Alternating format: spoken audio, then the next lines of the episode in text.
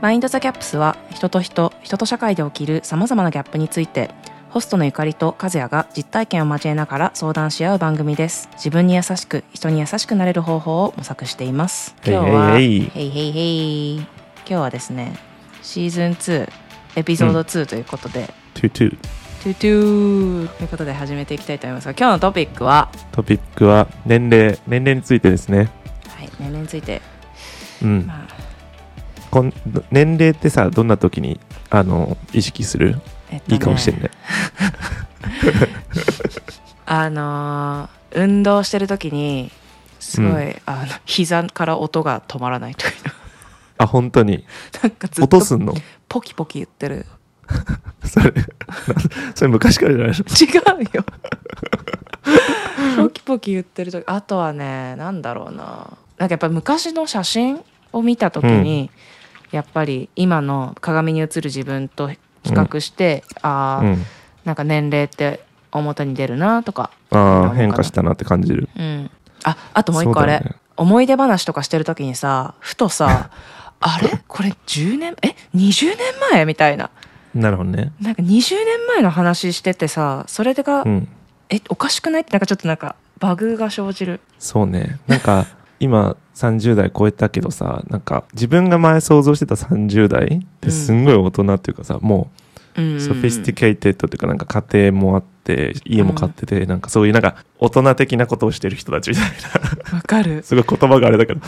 なんかって思ってたけどそれを自分がその年になったんだなって思った時にちょっとなんかハッとする瞬間はあるよね。うん、うん、30代もっといろいろ成し遂げてると思ってたんだけど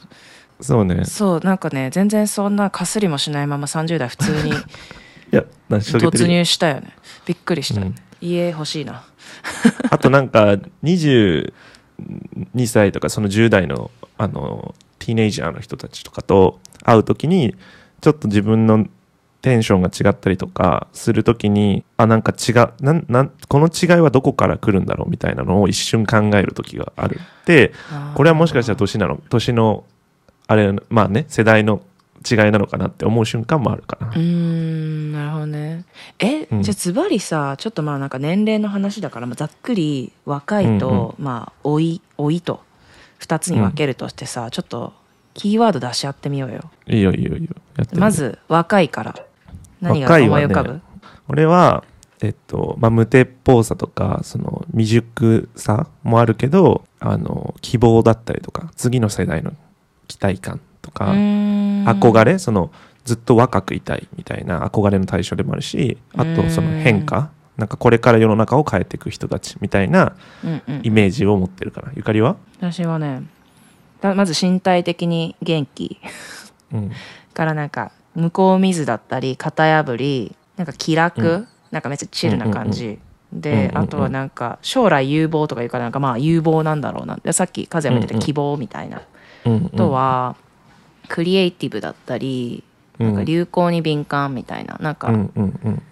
最近はやの流行りものって全て若い人から発生すると勝手に思ってるから、まあ、ぜ実際そうなんだろうけど、まあ、やっぱり流行に敏感、まあ、変化に敏感って言った方がいいのかな。あとは、まあ、これはどっちかっていうと今まで言ったのはかなりポジティブなあの印象ででも,、うん。もう若干ネガティブさというか一方でみたいなところではやっぱり未熟だったりなんかその、まあ、日本特に日本社会の文脈で言うとなんかわきまえないみたいなブ無礼みたいなうんうんうんうんところもあったりするのか。なんかそれは多分その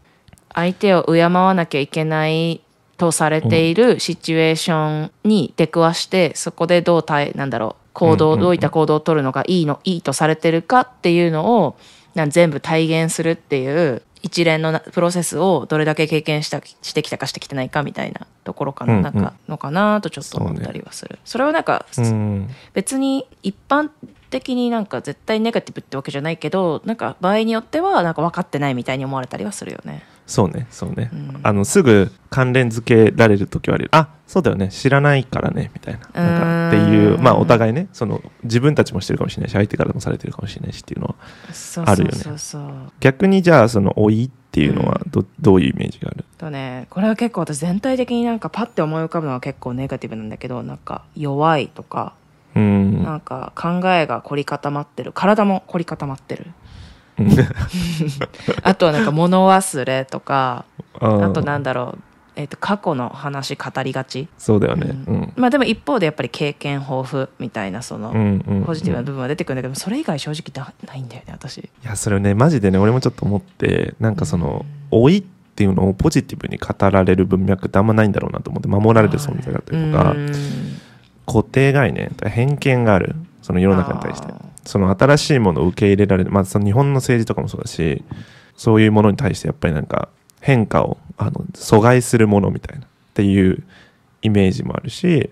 まあ、で一方ではまあ経験豊富だったりという話とかもそうだし知識があるっていうようなものはあるかな、まあ、あとなんかおじいちゃんとかおばあちゃん自分のなんかファミリー見ると無条件に優しくしてくれるっていうのはあるかもしれないね。あーそれは確かに。うん。そうかもね、うん寛容さもある人はあるよね。やっぱそこは。うんうんうんうんうんうん。なるほど、そうね凝り固まっててなんかあんまり違いを受け入れるのが苦手な人もいればなんかわかんない、どこから来たのかわかんないけどなぜかすごく寛容な人たちもいるよね。それはなんかいるいる。両方あるなんかあなたははあなたのままでいいよみたいなさ。なんかだってよく聞くのはさその母親とか父親は割とこうなりなさいああなりなさいって言ってるけどおじいちゃんとかおばあちゃんとかはいいんだよって応援してくれるみたいな話はよくなんだろうね。これなんかなんなんの概念？なんか日本のなんかイメージそんな感じがある。日本のおじいちゃんおばあちゃんって。うなんかね私はそのそういう意味だと和也と私って多分日本国内でのさ育ったとか家族との関わりとか地域の関わりみたいなところのバックグラウンドが結構ガラ大きく違ってて、ねうんうん。まあ、和也は結構その都心近くの都会育ちみたいなところがあっると思うんだけど私の場合もうなすごいど田舎で本当にコミュニティが小さいところで生まれ育って、ほなんだろう多分人口の70%ぐらいはなんか高齢者みたいなところだったからなんかそういう意味ではすごいっていうんだろうな。囲まれてたんだじゃそうそうそうそうそうなんかししなんだろう八方塞がりおじいちゃんおばあちゃんで。あ塞がれてんのかい そうどこ見てもおじいちゃんとおばあちゃんしかいないみたいな。そう。なるほどね。なんかそういった意味ではなんかその住んでる場所とかによってはその存在を、高齢者の存在をそもそもなんか認識してない人たちもいるかもしれないけど私の場合は逆になんかすごいピシピシもう存在してて目の前に。うん。ピシピシとね。もうピシピシいて。でだからこそ彼らとの関わりの中でいいなって思うところもあるけど、正直な、まあ、当時やっぱり面倒くさかったりとか当時一緒にいた時はやっぱり10代とか20代だとあんまり、あ20代はほぼあんま関わらなかったかな。でも子供の時に関わったからやっぱり子供扱いされたされてる対象だったり、凝り固まったというか、うん。まあ、とてもなんだろう強い思いのある価値観を、あの語られる対象だったのかなと思って、今思えばね、まあ、それは多分高齢者っていうだけじゃなくて田舎っていうのも一つ要因としてはうん。要素としてはあるんだろうけどね、でもなんかだからこそやっぱちょっとネガティブかも、うん私は、うん。なんか言われてみると別に俺そんな一緒におじいちゃんとおばあちゃんと暮らしてたわけでもないしあんまりその高齢者の人と長く時間を過ごしたことないかもしれないからなんかそそれ全然違うかもしれない。だからなんかそのいいところしか見てない。お金とかおお小遣いをくれる時とかだけとか なんかそのたまたたまに会うからすごく物をくれたりとか、その話を聞いてあっちが嬉しいみたいな、うん。うん。会いたいみたいな時の状態しかなんかあんま知らないからかもしれないって今思った。うん、でもこれさうん。うん、アメリカとかさヨーロッパとかさその欧米？うん。でもさ、まあそのどっからそのその老いの話のラインを引くかにもよるけど自分よりね年をと重ねてる人たちがいるっていうところだと思うんだけど基本的にやっぱさ年齢の話しないよね。しないそこまねまあでもなんかやっぱりジョークでなんか世代世代トークみたいなとこでもあってさなんか最近だとやっぱりなんかそうブーマーがどうとかそうなんかあのよく言われるのはねなんか OK ブーマーっていうのはすごい。OK ブーマーね 一時期ネタだったよね。すごいなんかこれまあその段階の世代をバカにしてるみたいな、うん。うんうんまあでもそれはすごく結構ネガティブな印象で一方でなんかミレニアル当時は、うん。今はあの Z 世代だけど、そうだね。早いあなの 私たちのはミレニアル世代だからなんかもううん。それと対象、なんかブーマー世代との対対象でミレニアム世代はなんかすごく逆になんだろうバカにされてたよね一方でようんうん。なんか TikTok とかでさなんかうんうんうん。Z 世代とミレニアル世代の違いみたいなので、Z 世代がその、まあ、ミレニアル世代ちょっとバカにするディスディスみたいな感じするんだけど、うんうんうんうん。なんかスキニーパンツはマジやめろみたいな。なんか女性も男性もスキニーはマジでやめろみたいなのを Z 世代の子たちが言っててもうガリなんかさうちら多分スキニーパンツ全盛期世代でもあるじゃん、そう逆にスキニーパンツじゃないとどうしていいかちょっと分かんなくなることない？挙動がおかしくなる。だからなんかあマジそうかっていうなんかちょっとねその時の変化を感じる瞬間ではあるよねそうそう。あとなんだっけ？もう一個さなんか Z 世代がさミレニアルに対してさ、なんか「Why do you guys like air fryers that much?」ってなんかエアフライヤー。ってあるじゃん、なんかあえエれアフライヤーって I thought it was something new なんだけど。No, it's, it's been around forever. But なんかな何それが何かっていうとエアフライヤーで単純にさなんか油をほぼ使わないあの、まあ、フライヤーなわけじゃん。でそれをでもなんかミレニアル世代はなんかもう崇拝しててなんかもう最強の調理器具かのように、そうそう超革新的みたいな、何でもエアフライにしたいみたいな、うん。でそれを Z 世代があいつらな大丈夫そうみたいな。チェオみたいな。大丈夫？大丈夫かなみたいな感じでなんか揶揄してるやつとかは見たけど、うんそうね。でもそういうのは結構やっぱりネタなんか少なくともん英語圏特にまあアメリカなのかな私が見てる動画とかうん。流れてくるやつだとはそれってさ普通にあるかも。やっぱ、うん。でも日本で言うとあれか昭和的な？昭和あ平そうそう成みたいな昭和平成とか。まあ、確かにそれはでも変わんないかもね。令和とか私よくわかんないんだけどさ。令和 それ超令和だね。それはじゃあち新しすぎるちなみに今令和何年令和フィフスじゃない？令和フィフスかフォースフスなの？マジで？そんなに？早いよね。令和マジイエスタデイなんだけどって感じだけ？ど昨日昨日令和になったかなって思ってるぐらいの気持ちなんだけどね。私なんななんなら今平成何年ってまだ思ってる。マジ？それ昭和68年とかって言ってる人と同じじゃない？ちなみに今なんでその話したかっていうとちょっとさっきさ2月のカレンダー見た時にさ、うん。天皇誕生日で出てきて、ああそうそうそう。あそっかーってなって。そうだよ。2そうだよね。月23だっけ？祝日なんだよね。そうそう、うん。ちょっと話それたけど。まあなんかそういういやいやいややっぱ世代世代トークみたいなのはあるのかな、あるよね、うん。まあでも確かにそのさ例えば、まあ、でも 40s とかもあるか。40代に入るとこう30代に入るとこうとかっていうのもあるか、うん。だからそこまでめちゃくちゃ変わるわけではないけどでもなんかやっぱりアジア圏の方がそういうのに、まあ、全体的にね厳しいのはあるよね。そういう年齢とか。うん老いとかそういうものに対して。あとどうしてもさそのポジションじゃなくて年齢組織組織とかでもなんかその人が成し遂げた確からこのポジションにいてうん。この人は偉いとかっていうのにうん。とじゃなくて基本的に年齢が高ければそのコミュニケーションにおいてちゃんと丁寧語で話したりしなきゃいけないとかっていうのがあるね。そうだからなんかその年相手が年上か年下かっていうのを日常的にすごい意識するよねだって失礼になりたくないじゃんあーその社会一般的なマナーとしてさ。そうだからそれが例えばアメリカに今駐在していて5年ぐらい経つんだけど、うんなんかそういう会話がないかもな。んかどう なんかうちらだったらさ確同世代でもなんか相手が先輩なんじゃないかとかって気にしてさ、一応年齢確認するじゃんどっかで。そうだね。なんか、うんそうだねおし。うんまさにそのゆかりの言う通りだと思うんだけど、その社会システムに年齢が組み込まれてるから、その言語もそうだし、まあ会社にもよると思うけど、キャリアのさ、そのステータスは年齢にあの依存してるところもすごくおるあるじゃん。なんかそこが決定的に違うかもしれないね。逆にでもなんかその私も最近すごいそのエイジズムとかに興味があって、なんか最近読んだ本があるんだけどえっ、とね「Breaking the Age Code」っていうベッカ・レビーっていう人が書いてる本なんだけどね。なんかそこで最初の冒頭からちょっと私えって思ったのがアメリカ人の人が書いてる本でそのまあオーディエンス、英語で書いてるからもちろんオーディエンスもオーディエンスもまあ英語圏の人なんだけど最初に出てきたのがなんかエイジングエイジズムだったりなんか老いることに対するネガティブな意識っていうのはすごくアメリカにいて強く感じるからそれ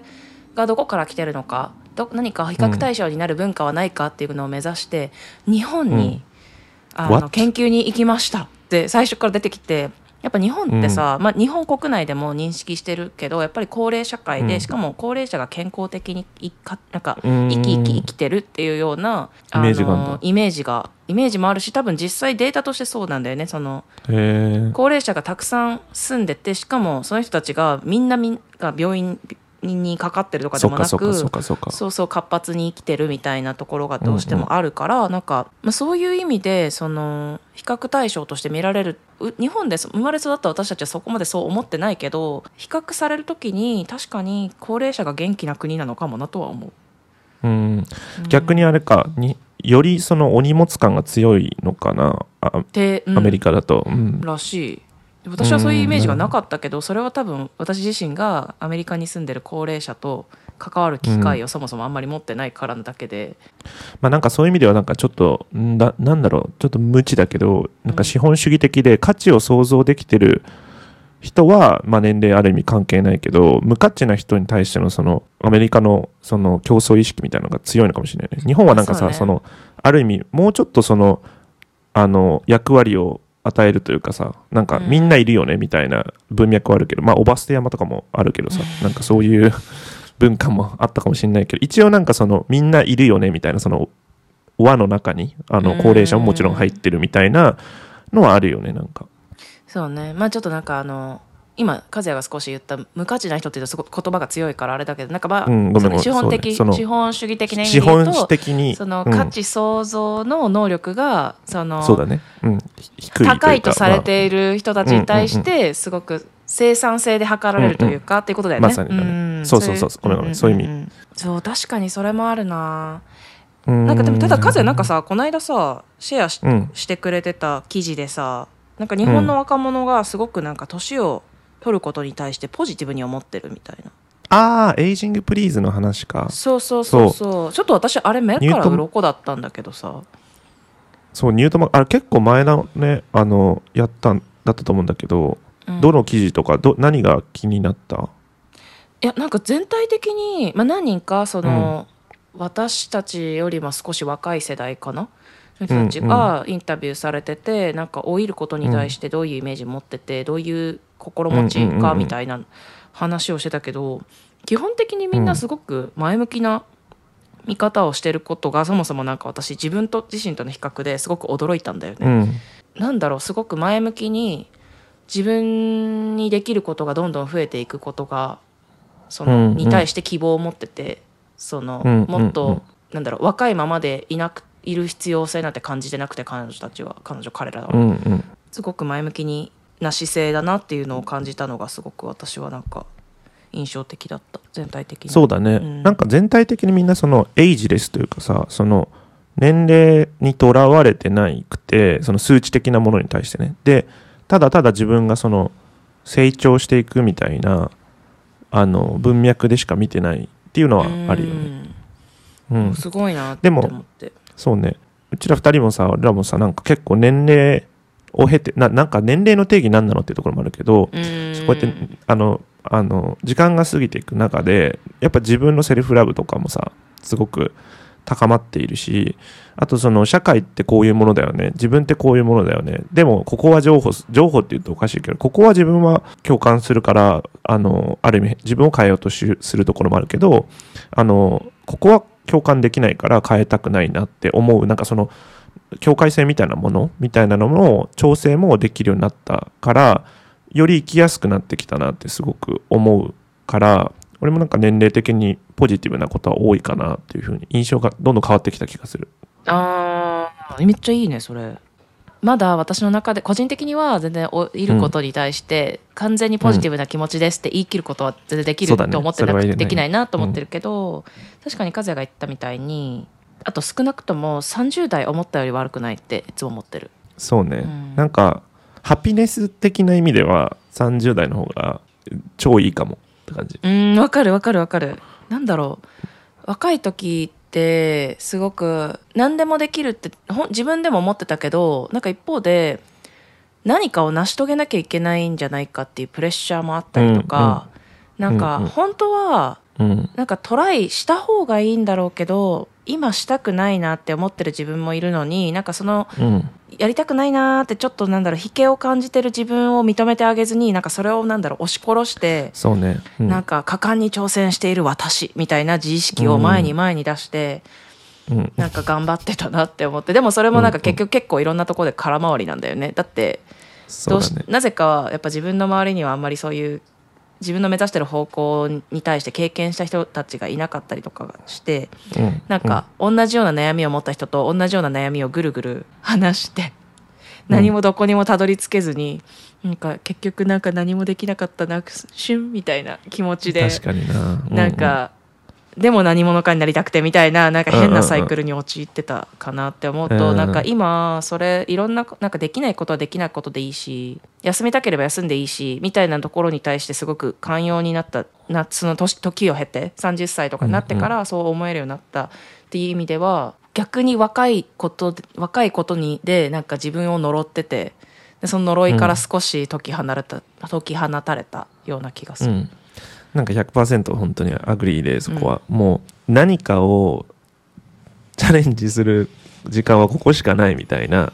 あの強迫観念みたいなのにすごい追われてて。でもちろんそれはさなんかあある統計的に見たらあると思うんだよね。例えばその家族がいるいないとか養うべき人がいるいないとかとかその転職のしやすさしなしやすさじゃないとかはあるかもしれないけどなんかでもそれをなんか自分で余計レッテル張りしすぎてなんかその選択肢を狭めていくみたいなことをしまくってたんだろうなっていうのはね思うかな。年齢で物理的にさ体がさその生物学的に老いていくみたいなそのあのメタボリズムが落ちていくとかさその体がちょっとなんか動く動かなくなってきたっていうのはあると思うんだけどなんかさ相手とか自分とかもそうだけどこれは年齢だよねって言っちゃうものって意外と少なあの関係なかったりするじゃん。そうね。うんうんうんう、うんん、なんかそういうのって自分にも相手にもしてると思うんだけど経験とかある。なんか例えば俺はうんうんうん。あのちょうどねタイムリーに一昨日あのクラブに行ったんだけどいつもクラブ行く人が39歳今年39歳かな？でになるっつってめちゃくちゃ若く見えていつも同い年かそそれよりも下かなって思うぐらいその見た目も若いしその年そのなんていうの発言とかも、なんてジャッジしてないんだよね人そういう年齢とかでレッテル張りしてない全然。だから年齢を感じさせない言動かつ外見だからあこういう人が若い若いって思えちゃうんだなってなんかそのエイジレスだなって思う瞬間が強くて自分がその誰かのことを何歳だよねんあの若いよねとかあのあなたは何歳で老いてますねとかって言ってる人の方がやっぱエイエイジをそのそのまま感じるというかその発言してる人がっていうのは関係関連性があるのかもしれないって思ったかな。そういう。そうねそうね。私もそ結構同じような経験あって、まあ、他人になんだろう会ってる相手でなんかこの人、うんうん。実年齢を聞いてえ嘘でしょって思うその、うんうんうん全然そう見えない。自分のイメージしてるその例えば45歳とか40代から、40代な中盤から50代前半ぐらいの自分の中にあったそのイメージ像と目の前にいるその実年齢の人が全然マッチしなくて、うん。あのすごい驚くことは何回かあって例えばなんか私が東京でえダンスを習ってた時のダンサーの先生とかうん。そうだったし、あとうん。今こっちで最近友達ができた中で結構なんかハイキングとかなんだろうもっとなんだろう、エクストリームな感じでマウンテニアリングとかって言って なんかすごい本当妹みたいなあの、うんうん。雪山そう雪山になんかもう雪山？あのそうそうそうそうなんか下手したら滑落して落ちるみたいクレバスに落ちますみたいなところも Oh. なんかトレーニングしていくいくんだよねみたいな人たちで本当40代の人とかも結構いてでも最初会った時うんうにん。なんか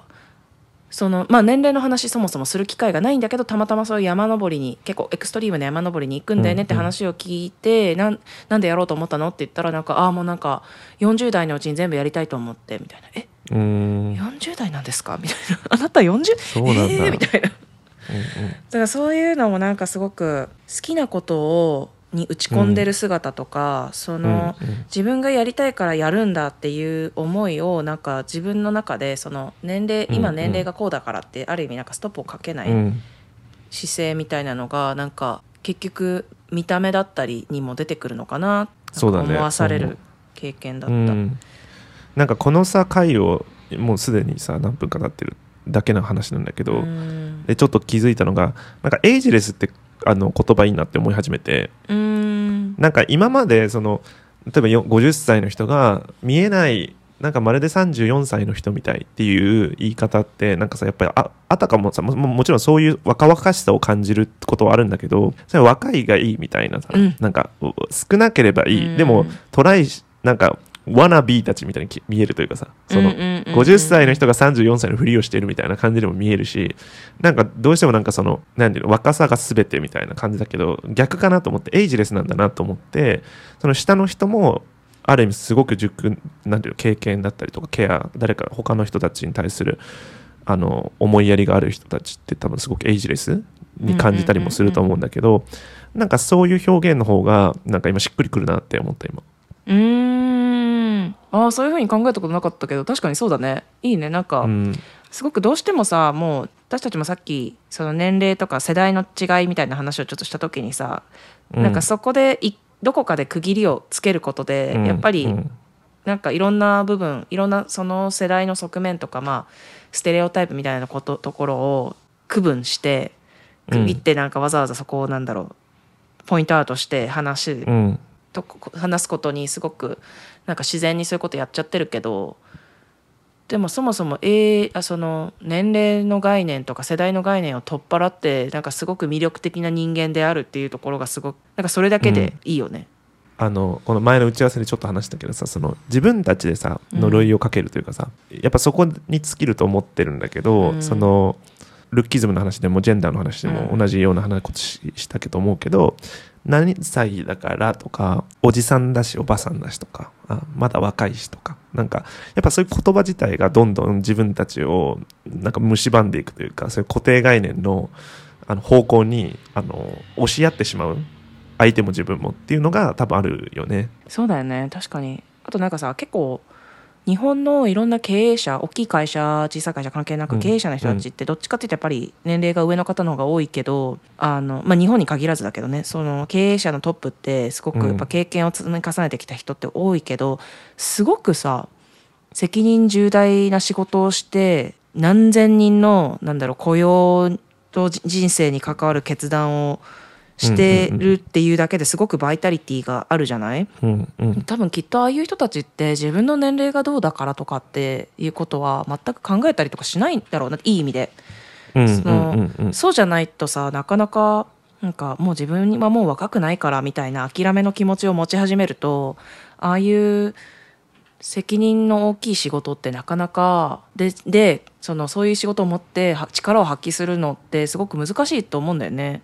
そうだね。う。ん、ちょっとイメージで話してるんだけどでもなんかうん。一方で全く同じ年の人でなんか、まあ、私の例えばね田舎に行ったうん。おじいちゃんおばあちゃんとかもいたわけでその何が違うんだろうとか、そのそれがいい悪いとかではないんだけどやっぱり自分はもう年寄りだからってうん。いう気持ちを持って生きていくのと、そうじゃないのとか自分まだ、うんうんうん。なんだろうまだ若いっていうのはちょっと言い方が私的に今今の今今の自分の人、メンタリティではちょっとしっくりこないんだけどでもなんだろう、うんうん。年取ったからもうダメだみたいな気持ちを持たずに年を重ねるってすごくなんか自分の生き方にもいい影響をもたらすんじゃないかなってなんか思う。いや本当そうだと思うね。なんかかといった逆にさ最近最近じゃないけどよくさアップルとかで取り上げられるのが80歳の日本人の女性のあのプログラマーがいてアプリ作ってよくその登壇したりするんだよね。あのハイライトされてて。でなんかそういうのも聞くとうわなんかチャレンジってマジエイジレスって思って なんかもうやる気やる気次第だなって思って。でで逆に若い子たちもその10代とかもしかしたら9 10歳以下の子たちがさ自分のサービス作ったりとかしてるような時代だからさなんかすごいもうなんか気の持ちようすぎる、本当そうでさなんかうん、その 本当そうでさ本当そうでさ なんかなんだろう、まあ、いつでも学べますとか言うし本当にそれ、そうなんだけど、まあ、もちろんもしかしたらその自分の生活の中でリミテーションがいろいろ出てきていたり、うん。やっぱり学ぶ勉強し続けるのもさスキルだからさ何年もやらないとそのちょっとそのスキルってちょっと錆びついていくからなんか磨き続けていかなきゃいけないじゃん。うんで私のお母さんの話になっちゃうんだけどなんか母親、60代うん。かな、50代後半かな？くらいに、うん。あの大学の通信大学に入ってあの心理学の勉強をしてあの、うん。何年かかか仕事しながらだったから何年間はかかったんだけどあの学位を取ったんだよね。へえでなんか本当に自分の母親ながらすごいなって思うしなんか学び直しってよくなんか最うんうんうん近いろんな文脈で言われてちょっとネガティブだったりするとこもあるけど。でもなんかそそうそうリスリリスキリング。あの学び直しって本当にいつでもできるんだなっていうのをある意味身近で見せつけられて母に。そのできるできない年齢に伴ってできるできないってあの決めつけてるのは自分だなって、いやそうだよね。なんあかうちらがちょうまさにさ大学にいたじゃん。その社会人入社ででさあのの枠があってもちろんその30代20代 ,20 代後半の人たちもあのいいたし60歳ぐらいだね多分。うん。あのの方もあのいてさなんかなんなんなんなんて言うんだろうなバイタリティもすごいしなんか今今でも感動するんだけどなんか全寮制でさうん。60代の方がさその18歳の子たちと一緒にさ勉強してでもちろんその覚えるあの、ね、スピードもちょっと違ったりするしで体力的に厳しいところもあるしっていうところは本人もね言ってたところだけどでも何も感じさせないそのなんて言うんだろうね。でうん。で我々もなんかさなんか4年生と1年生だったからなんか先輩っていう学校という組織の中ではね。そうそうそうそう言われててなんかもうもう恐縮ですって感じだったけどすごくいいいいって言うとあれだけどなんか美しいというかあなんかいいなんていい社会なんだろうって思った瞬間はあったねそういうの見てね。なんか、うん。でもその中にははなんか例えばそのすごい辛辣なさ言葉とかあるじゃん。そのおばさんとかおじさんとかさ。そういう言葉っていうのが全くやっぱりそのなん出てこない。そのそのその中にはそういう、でた多分あっちもねその若い子はみたいなそういう感じでは全然多分なかったから、なんかやっぱりあ頭の中にあることなんだろうね。なんかすごく私も彼女のことすごい覚えてるけどなんか人間対人間で関わったなという感じがする、まあ、もしなんかこっちもお互いにそのやっぱりうん。向こうはもしかしたら若い子はって思ってただろうしこちらも別にそんなそんなあのネガティブな気持ちを抱くことがなかったからそんなことも思わなかったけど、でもやっぱり年上の方だから敬意を持って接しなきゃいけないっていうなんか壁みたいなものはやっぱり絶対最初はあったなって思ったけど、うん。うん。でも同じように授業を取って同じようにエッセイ終わんねえわってなんか泣きそうになりながらやってるっていうのはなんか同じ人間経験じゃ同じ学生経験をさ。してさ、なんかそれだけですごくなんだろうそういうすすごく一瞬だったけど彼女と一緒にいるけ、なんだろう空間で、あうん。あの学生生活過ごせたってすごいラッキーだったなと思う。そうだと思うね。うん。めちゃくちゃ良かったよね、なんかさちっちゃいことだけどさここ数年いつもで今さあのランニングのとこにも行ってる時とかもあるけど、うんうんうんうん。あの年下のか人に方にあの敬語を使うっていうのをやってるのね。あでなんか個人的にはその何歳何歳って分かった時にあ年下だねタメ語に変わるっていうのが結構好きじゃなくて。あうんうんうんうん。でなんかううちのお父さんとかもちょっとそうするしてるのがあ自分よりかなり年下の店員さんとかに、まあ、タメ語で話したりしてて、まあ、それはそれでなんか、まあなんか彼なりのなんかそのなんか優しさって言言ってるんだけど本人は。ででそれはそれでいいと思うけど個人的にはなんかその年下による年齢による行動の変化をさせるのがすごく嫌いで。うん。そのだからなんか自分でそれを自分のストッパーとしたいんだよね。なんかたまにやっぱり年下っていうそのスイッチ自分が年上で年下あっちが年下だから教えて差し上げようみたいな謎のなんかモードに入っちゃう時があってそのわな慣れでねなんか、うんうんうんうん。そのえ交渉にした方がいいよみたいな。え誰も求めてないけどみたいな時にそう。スイッチが入っちゃうからなんかそれマジで良くないなって思った時にその形でそれをなんか自分を抑えるっていうことをするために敬語使ったりするとすごくなんかうまくいく時があってなんかやったりするそういうの。うん確かにそれすごいわかるな。わかるわかる。なんか老害な自分をの側面がバッて出ちゃう瞬間があってそう。嫌だなしかも30代って本当ちょうどそういうところに入ってくるんだよね。なんかそのなんだ組織上でもやっぱ自分のチームの中にその経験年数が自分より短い人を、がいてなんかまあうん。なんだろう。一緒に仕事をプレイヤーとして仕事もするんだけどそのトレーニングをするその組織のために組織あの教育をするのも必要だしってなってくるとなぜかなんかよくわかんない上下関係みたいなそうね。そうそうそうそう。なんか意識がちょっと芽生えてしまったりはするから人間に対して丁寧に接する自分っていうのは忘れたくないよね、そうだね。そうなんだよね。なんかそれを、まあそのなんか敬語っていう手段を用いないと自分を抑制できない未熟さっていうのはあるんだけどでもなんかそうでもしないとやっぱこの結構やっぱ染みついちゃってんだなっていうのは自覚しなきゃいけないなって自分では思ってこれからまあこれからさわかんない。何年生きるかわかんないし、うん。あのいつななんかあの自分のね時をね 人生を終わらせるのは自由だと思うんだけどあの年を重ねていくっていう時にどういうあの年齢の取り方年の重ね方をしたい？えーやっぱあれかな。健康な体を維持して うん。すごいなんかさ、ね。月並みだね。でもなんかさ本当にもう健康な体を維持して今今自分が楽しい、ないしはなんか自分がハッピーになれるのが、なんか例えばハイキングしたりとか、クライミングジム行ったりとかダンス踊ってたりとかする時がすごい楽しいから、なんかそういう自分が今楽しいって思えることを年齢にとらわれないでそのまま自由にうんできるよ、年の重ね方をしたいかなと思う。んう。うん。好きで好きなものに素直にずっといたいよね。うん。うん。そうね。なんかそれまさに俺も思っててなんかクラブに行くのが好きだけどなんかやっぱさ年齢を重ねることによってちょっとあのさ行ってる層が変化してるからさ その自分と同じ層じゃない人たちが多くなってきてるっていうのがあるから一個ねその象徴として言うけどやっぱその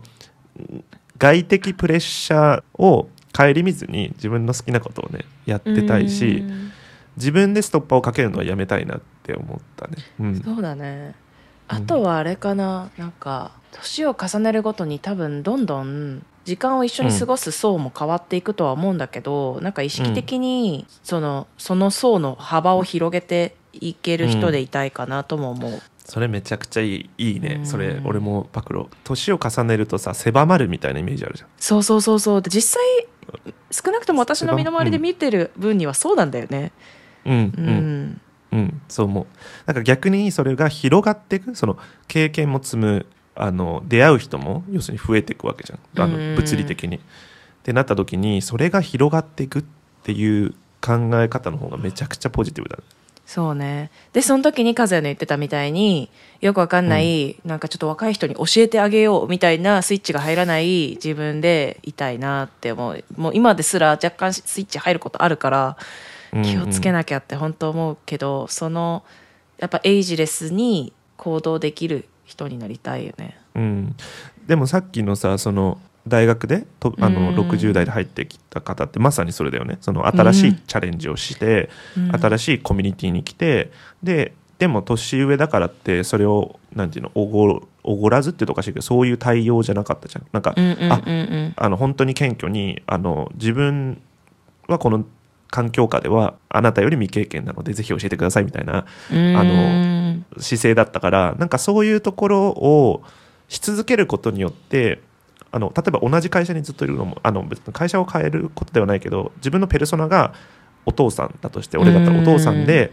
ずっと会社にいるとなると多分ずっとさ自分が年齢が上によることで誰かに教えるとか誰かに指示を出すみたいなうん。立場にずっとそこにいるとさやっぱそのアイデンティティも全部そうなっちゃうみたいな気がしててでもさっきゆかりが言ってくれたようにどっかに飛び込んだり新しくなったりとか教えてもらったりとかっていう風になっていくと多分環境自体をによって自分は教えられる立場だ教えてもらう立場だしもしかしたら誰かに教えることになる立場かもしれないみたいなそれってなんか環境だよねっていうのを常に自分に今戒めるというかそうだねそうだね、体感させるのが大事なのかもしれない。うん。教えてくださいってさうん。言いづらくなってない？どんどん。マジそれな、ん。うん。なんかでなんか教えてくださいって言えばすぐにきっと誰も何も思わずに教えてもらえるのに、うんでないしは自分でも一応全部努力して頑張って調べるんだけどどうしても分かんないから教えてって言わなきゃいけない時にも教えてもらくださいって言うじゃん。うん。その一言を言う前にもう自分の内面でなんでこんなことも知らないのみたいな30歳にもなって恥ずかしくないの、みたいなのをもう、うん。なんだろう。一通り一通り自身 自分自身を責めいってからもうもうしんどいってなってるタイミングでもう辛いから教えてくださいみたいな内面的にねあの表面的にはすごいスマートに申し訳ないんですけどもちょっと不勉強で申し訳ないんですが教えていただけないですか？みたいな感じなんだけど。なんかそれをもっとうんシームレスにできたらいいのになその一旦自分自身を罵倒するフェーズすらかっ飛ばして素直に教えてって、その何歳になっても言える人であり続けたいよね。うんそうね。うん。なんかそのためにやっぱりそのやっぱりそどどこかそういうところにあの、まあ、身を、まあ、うんうんうんうんもちろん自分が好きなことをねやるために身を置くことも大事だし使う言葉もね多分うん。調整していかなきゃいけないしって思うと、デイリーでできることもたくさんあってむ難しいことではないんだろうなとちょっと思ったりもする、そうだね。確かにね。引き続き新しいことにはどんどんチャレンジしていきたいね。そうね。好きなことをね、増やしていきたいよね。そうだよねあのそう考えるとちょっととあのこれから時間が経っていくことに対して前向きになれるかも、なんか新しいことやって楽しいだろうなとか学べるなとか、うんうん。うんなんかいろんな経験ができるなみたいなのって、うん。好きを増やすってめっちゃいいよねそうだよね。しかもその好きなものを共有できる人も増えていくって思ううとね。ーん確かに。あうんそのメンタルでいこう。はい。そんな感じですかね。そんな感じで。はい。えっと、マインドギャップスは毎し毎月、えっと、収録していて、今配信が遅れてるんですけども、にあの1日に配信することを目指してるんですけど、あと、あの、Spotify、面白いと思ったら Spotify のレーティングもつけてくれると嬉しいです。はーいはい。では、また来し来月、さようなら。バイバイバイ。